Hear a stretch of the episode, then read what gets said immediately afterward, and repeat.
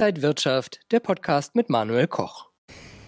Hier an der Börse ist es ein Ort für große Chancen, aber auch für Risiken und darüber wollen wir heute sprechen. Und ich habe mir zwei Spezialisten für das Wertpapiergeschäft und Risikomanagement an die Seite geholt. Zum einen Matthias Biedenkap, er ist der CEO von UI Labs, einem Plattformanbieter für Asset Manager und Dr. Günther Unterleitner, der Gründer und Inhaber von Sinofin, einem spezialisierten Risk Management Provider. Herzlich willkommen hier an der Frankfurter Börse, Herr Unterleitner. Was ist denn ein gutes Risikomanagement in der Praxis? Ja, ein gutes Risikomanagement in der Praxis ist vorwiegend einmal Teamwork. Also es ist nicht Risikomanagement macht der Risikomanager oder die Abteilung Risikomanagement, sondern das machen die risikogenerierenden Stellen und die risikosteuernden Stellen gemeinsam. Und ein gutes Risikomanagement ist gut organisiert. Das heißt also, äh, die Verantwortungen sind klar, die Prozesse sind klar und ein gutes Risikomanagement ist auch von den Systemen her gut unterstützt. Das heißt, zeitnahe Information am richtigen Ort für alle notwendigen Stellen. Herr Biedenkap, wie stehen denn die Börsen da? Wie ist da das Risikomanagement in Deutschland vielleicht auch generell aufgestellt? Also erstmal muss man natürlich sagen, es hat sich in den letzten zehn Jahren auch vieles verändert. Also wir als Plattformanbieter für Asset Manager, jede Ausschreibung hat heute ein Risikomanagement-Tool mit dabei. Also das ist die Forderung. Deswegen muss man sagen, wenn heute der klassische Investmentprozess angesetzt wird, hat die Bedeutung eines Risikomanagement wirklich eine sehr hohe Bedeutung.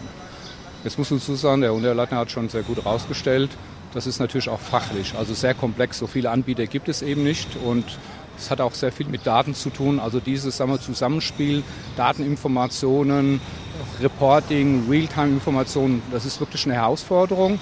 Gibt es wenige Anbieter, aber Grund auf die Frage einzugehen, ich glaube schon in den letzten Jahren ist das Risikomanagement bei allen Instituten, ob das Banken, Asset Manager, Versicherungen sind eigentlich schon sehr gut aufgestellt. Ich stelle mir vor, gerade in der Corona-Krise ist das auch ein ganz wichtiges Thema. Hat sich da Risikomanagement besonders bewährt? Besonders bewährt hat sich Risikomanagement, naja, in einer Krise kommen die guten und die schlechten Seiten immer etwas stärker heraus. Äh, was äh, schon gut funktioniert hat aus unserer Sicht ist, dass also die Regulatoren mit ihren äh, Kapitalbuffern, Risikovorsorgen, mit den zentralen Risikokennziffern und den Methodenvorgaben einen relativ guten Rahmen geschaffen haben. Dann kommt es natürlich darauf an, wie wird der in der Praxis gelebt. Also manche leben etwas besser und äh, steuern etwas enger. Manche nehmen die Vorgaben zum Beispiel zur Unternehmensrisikobewertung. Da gibt es Risikokategorien für Pandemie zum Beispiel, Pandemiekrise.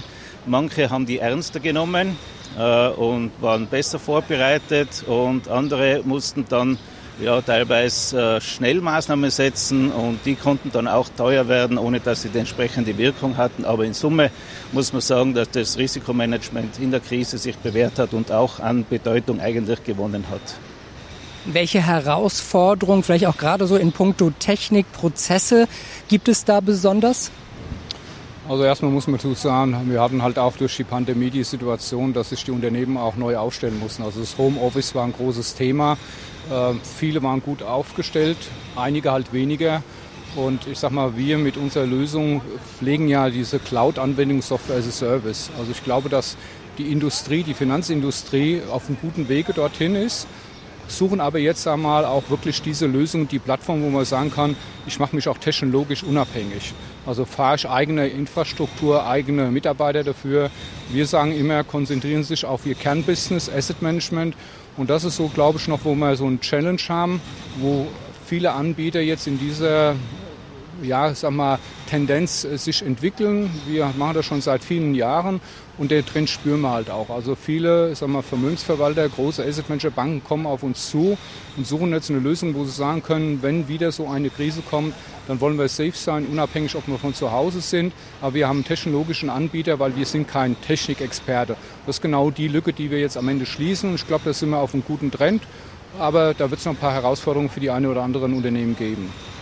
Welche methodischen Erkenntnisse ergeben sich für Sie aus der Corona-Krise? Ja, es war interessant zu beobachten. Wir, hätten, wir hatten ja mehrere Marktverwerfungen, so in Wellen, also in dieser Corona-Krise. Im März vergangenen Jahres hat es begonnen. Äh, es hat sich gezeigt, dass also die methodischen Vorgaben zur Risikokennzahlenberechnung, die sich ja vorwiegend auf modellbasierte Annahmen stützen und den Value at Risk, diesen berühmten Value at Risk stützen, dass die äh, sehr gut äh, sich verhalten haben, dass sie sehr gute Steuerungsinformationen gegeben haben äh, wenngleich also mir als Risikokennzahl der Expected Shortfall in dieser Situation besser gefallen hat. Er war noch stabiler, hat sich gut herausgestellt.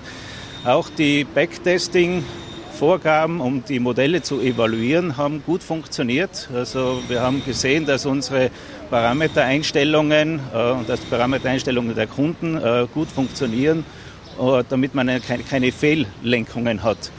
Äh, auch die Vorgaben der, der Regulatoren zum Stresstest, äh, also Szenariotechniken, was passiert in der Krise, wie schaut die Balance aus meiner Portfolios, hat im Grunde genommen ist es die richtige Systematik. Wir hatten nur eben nicht so gute Ergebnisse bei diesen standardisierten Stresstests. Ich sage immer, es passt nicht jeder Hut auf jeden Kopf.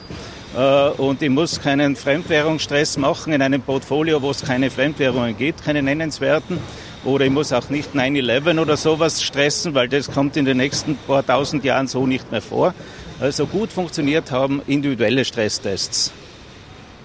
Was sind denn die wesentlichen Aspekte einer erfolgreichen Risikomanagementlösung, vielleicht auch aus Anbietersicht? Also ich glaube, heute reden wir fast von Informationen, die Realtime zur Verfügung stellen. Also wenn wir vor Jahren noch, ich sag mal, an einem nächsten Tag das Risiko von gestern betrachtet haben, die Zeiten sind vorbei. Wir sind schnelllebig, wir haben Internet, äh, wir haben Frequenzen im Trading. Also man kann schon sagen, eine der Thematiken ist heute, ein Asset Manager, eine Bank, äh, ein Institut will sein Risiko jetzt wissen. Und das ist eine Herausforderung, das kann man lösen, technologisch mit den Daten und auch mit Logiken. Da sind wir auch ganz gut aufgestellt, aber das wird sicherlich ein Trend sein, wo ich sagen kann, zukünftig outgesourcete Lösung, leistungsfähiges Risikomanagement und auf Knopfdruck. Matthias Biedenkapp, der CEO von UI Labs und Dr. Günther Unterleitner, der Inhaber und Geschäftsführer von Sinofin. Vielen Dank für diese Einblicke ins Risikomanagement und Ihnen, liebe Zuschauer, danke fürs Interesse. Bleiben Sie gesund und munter. Alles Gute.